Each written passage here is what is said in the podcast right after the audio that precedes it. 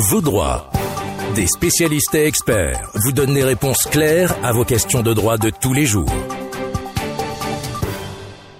Bonjour à toutes et à tous. Merci de prendre ce nouveau rendez-vous de votre rubrique Vos droits. Et aujourd'hui, nous sommes avec Maître Liliane Amoussou pour euh, continuer dans notre série de numéros sur le travail ou plutôt les contrats de travail ou tout ce qui a rapport avec le milieu professionnel. Bonjour maître. Bonjour madame Dorcas. Alors aujourd'hui nous allons parler de la retraite, des types de congés, des permissions en milieu professionnel. Déjà, quand parle-t-on de la retraite? Merci beaucoup. Euh, pour euh, répondre de la manière la plus simple, la retraite, c'est lorsque le travailleur a fini d'exercer ses relations contractuelles et qu'il a atteint l'âge d'admission à la retraite, c'est là où on parle de retraite du salarié. Donc pour faire tout simple, pour ne pas vous compliquer dans les terminologies juridiques un peu compliquées, la retraite, c'est la fin du travail du travailleur lorsqu'il a atteint l'âge pour être admis à la retraite. Au Bénin, l'âge d'admission à la retraite, c'est de 60 ans. Mais la loi a également spécifié que le salarié désireux d'aller à la retraite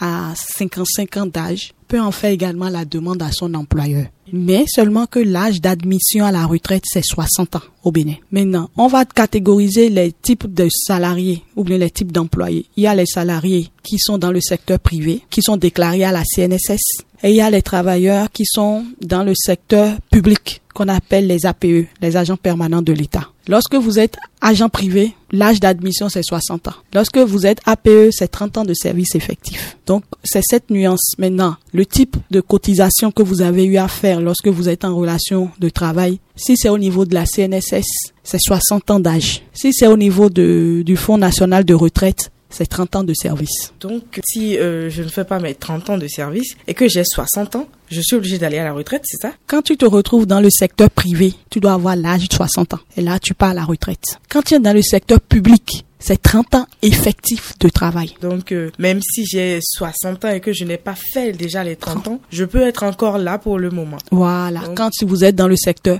public. Est-ce que la loi autorise quelqu'un qui a passé l'âge ou qui a fait déjà les 30 ans, privé ou public, à rester à son poste et à continuer à fonctionner? Normalement, non. Mais c'est pas parce que j'ai eu 60 ans d'âge et que je suis admis à la retraite que je ne suis pas apte à toujours fournir une prestation. Dans ce cas-là, c'est un partenariat, un contrat de prestation que cet employé va signer avec l'employeur qui va le recruter pour pouvoir continuer à exercer ce qu'il sait faire le mieux. À la différence que lorsque tu atteins les 60 ans d'âge, tu ne peux plus continuer à cotiser la CNSS même n'acceptera plus puisque la date limite de ta cotisation c'est 60 ans d'âge quand tu te retrouves dans le privé. Donc ce qui veut dire que le salarié qui a atteint ses 60 ans d'âge mais qui se sent encore apte pour travailler et dont l'employeur estime que sa compétence lui est encore nécessaire peut toujours continuer à travailler. Mais là, il n'est plus déclaré à la CNSS, on ne prélève plus des cotisations sur son, sa prestation. Et là, on ne peut que lui signer un contrat de prestation qui ne lui permet pas d'aller cotiser à une caisse. On va parler maintenant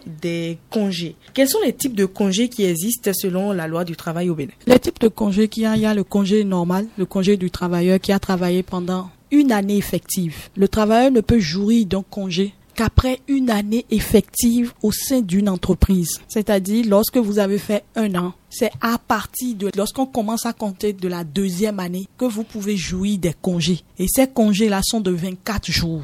C'est ce que la loi prévoit. Maintenant, les congés, il y a ce congé-là qu'on appelle les congés annuels, qui sont des congés qui sont liés, qui sont parfaitement intégrés au contrat lorsque vous le signez. Mais toutefois, la loi a prévu également d'autres types de congés. Lorsque vous accouchez, dans le cadre de la femme salariée, elle a droit à un congé de maternité. De combien de temps? 14 semaines. 6 semaines avant la délivrance et 8 semaines après. Donc tout ça là, ensemble, ça fait un congé de 14 semaines. Est-ce que je peux attendre d'être vraiment à terme? Peut-être à la veille de mon accouchement et demander maintenant ou accepter maintenant prendre mes congés pour faire mes 14 semaines, pas en avant et en après, mais plutôt en après complètement. Ça, c'est laissé au choix de l'employeur, du partenariat entre l'employeur et son salarié. Tout est affaire d'entente.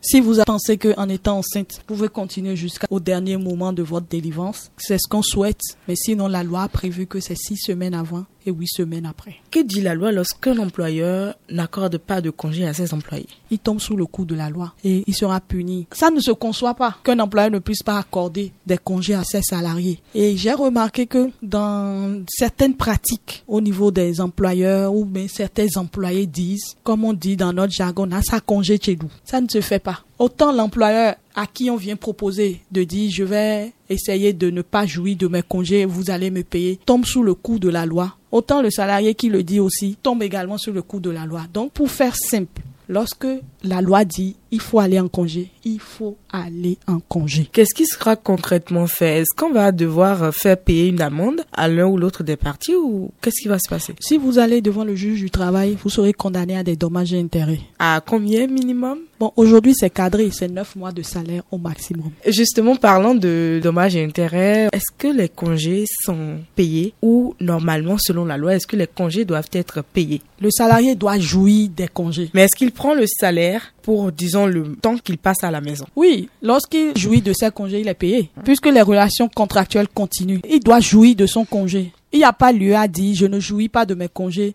on me paye. Non, tu jouis et on te paye. C'est ce que la loi dit. Lorsqu'un employeur refuse par exemple de payer son employé pendant qu'il est en congé, qu'est-ce que la loi a prévu dans ce cas? Des sanctions jusqu'à payer des dommages et intérêts. Puisque ça veut dire que lorsque le salarié est en congé, ça ne veut pas dire que les relations de travail ont cessé. Les relations de travail continuent normalement, puisqu'il n'a pas arrêté. Le, congé ne veut pas dire que le, contrat est arrêté. Mhm. Le contrat continue normalement. Donc, la disposition qui a prévu les congés dit les congés doivent être joués payés. D'où ces 24 jours que vous devez payer. Et dans le cadre des congés, lorsque le salarié est dans son congé, certains employeurs ont pour habitude de l'appeler pour dire, viens travailler, nous avons besoin de toi, viens, viens. Non, le salarié peut refuser dans ce cas-là. Et s'il refuse et que l'employeur le licencie pour ça, l'employeur tombe sous le coup de la loi, il va être condamné à des dommages et intérêts. Un mot à l'endroit de ceux-là qui euh, décident de ne pas aller en congé, mais qui disent, comme vous l'avez dit tout à l'heure, dans sa congé vous. Un salarié qui travaille pendant 12 mois ne peut pas avoir le même rendement qu'un salarié qui travaille pendant 11 mois et qui a pu jouir de 24 jours de congé. Le travail que vous fassiez, un travail manuel, un travail intellectuel ou n'importe quel type de travail, le législateur qui a prévu les congés sait pourquoi ces congés sont